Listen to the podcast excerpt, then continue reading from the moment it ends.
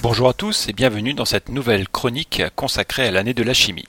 Aujourd'hui, Mathias et Emeric de la classe de terminale S2 du lycée Pasteur vont vous présenter les apports de la chimie aux technologies de l'information et de la communication. Bonjour et bienvenue sur cette deuxième édition de la chronique Année de la chimie, aujourd'hui consacrée à la chimie et aux technologies de l'information.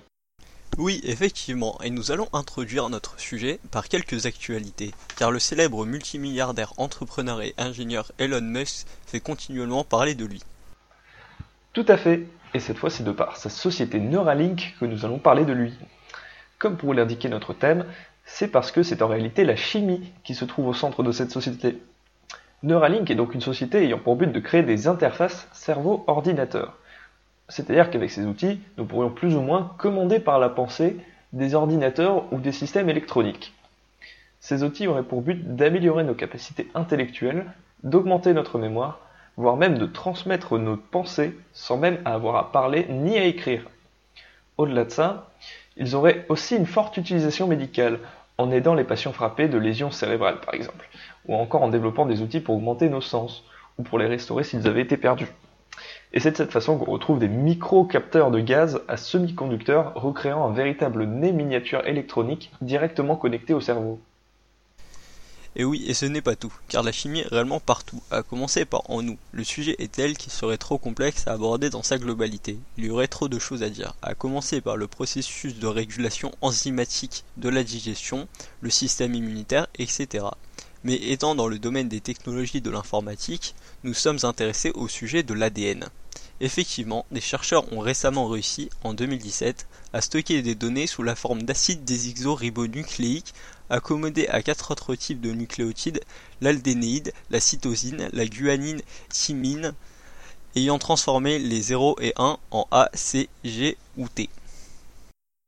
Avec une densité théorique de 215 petaoctets par gramme, soit 220 000 téraoctets par gramme, l'ADN représente un support de choix pour le stockage de données.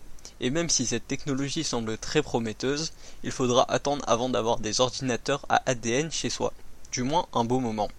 Car effectivement, ce système possède des limites, la principale étant son prix. Le coût actuel de production d'un seul mégaoctet de données par cette technique revient actuellement à 3500 dollars. Il est donc très compliqué pour le grand public d'en acquérir. Mais cette idée présente néanmoins un avantage certain, la conservation des données à très long terme. Car même si sa production est très coûteuse, une fois produit, le stockage par cette technique est fait à très faible coût et à très longue durée sans détérioration de l'information.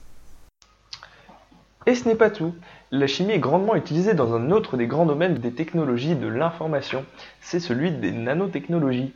Effectivement, dans le nanomonde, c'est-à-dire dans le monde de l'ordre du nanomètre, soit du milliardième de mètre, il se passe une véritable révolution grâce aux avancées de la chimie. Ces nanotechnologies ont des applications dans de nombreuses disciplines, comme l'optique, la mécanique, voire même la médecine. C'est d'ailleurs grâce au principe de la mécanique quantique que nous comprenons comment se comporte la matière à cette échelle, car effectivement, le nanomètre est l'ordre de grandeur de la distance entre deux atomes. Ces atomes pouvant se comporter parfois comme des ondes et parfois comme des particules, je vous laisse imaginer la complexité de ces modèles. Bref, autant qu'ils sont présents dans les microprocesseurs, ces nanotechnologies ont aussi des applications dans tout un tas de choses. Par exemple, des matériaux de construction qui se répareraient tout seuls, des objets qui se constituent à partir de l'air ambiant, voire même un ascenseur spatial d'une longueur de 100 000 km à base de nanotubes de carbone qui permettrait de mettre en orbite des charges utiles.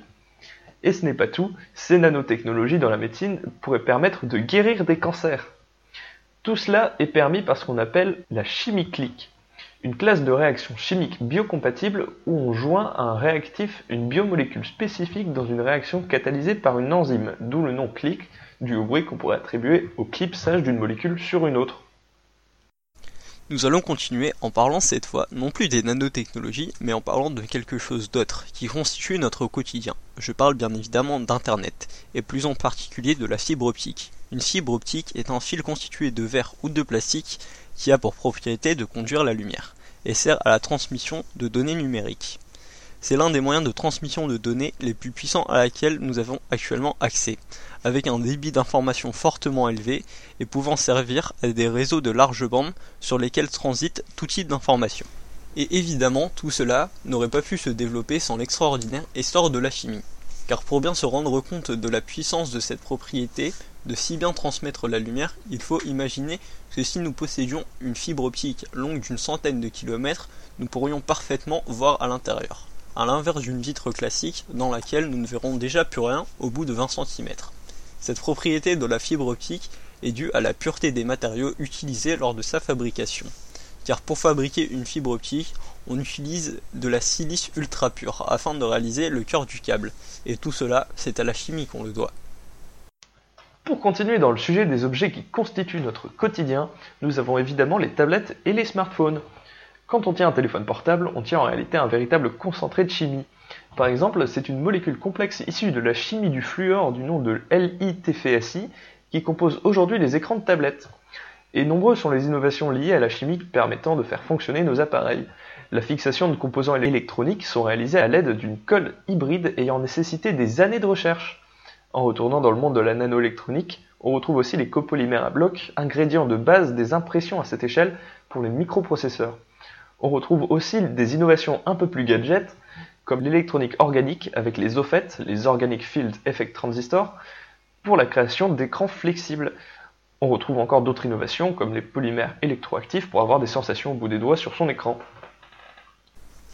On voit donc bien que de nos jours deux mondes sont de plus en plus connectés, celui de la chimie et de l'électronique, voire même de façon plus générale la chimie et tout ce qui concerne les technologies de l'informatique. Oui, et c'est de la fusion de ces deux mondes que de nouvelles innovations émergent et continuent encore et toujours d'accélérer le monde du digital. Cette émission est désormais terminée. Nous vous remercions d'avoir écouté cette chronique et nous vous donnons rendez-vous la semaine prochaine dans un nouvel épisode de l'année de la chimie.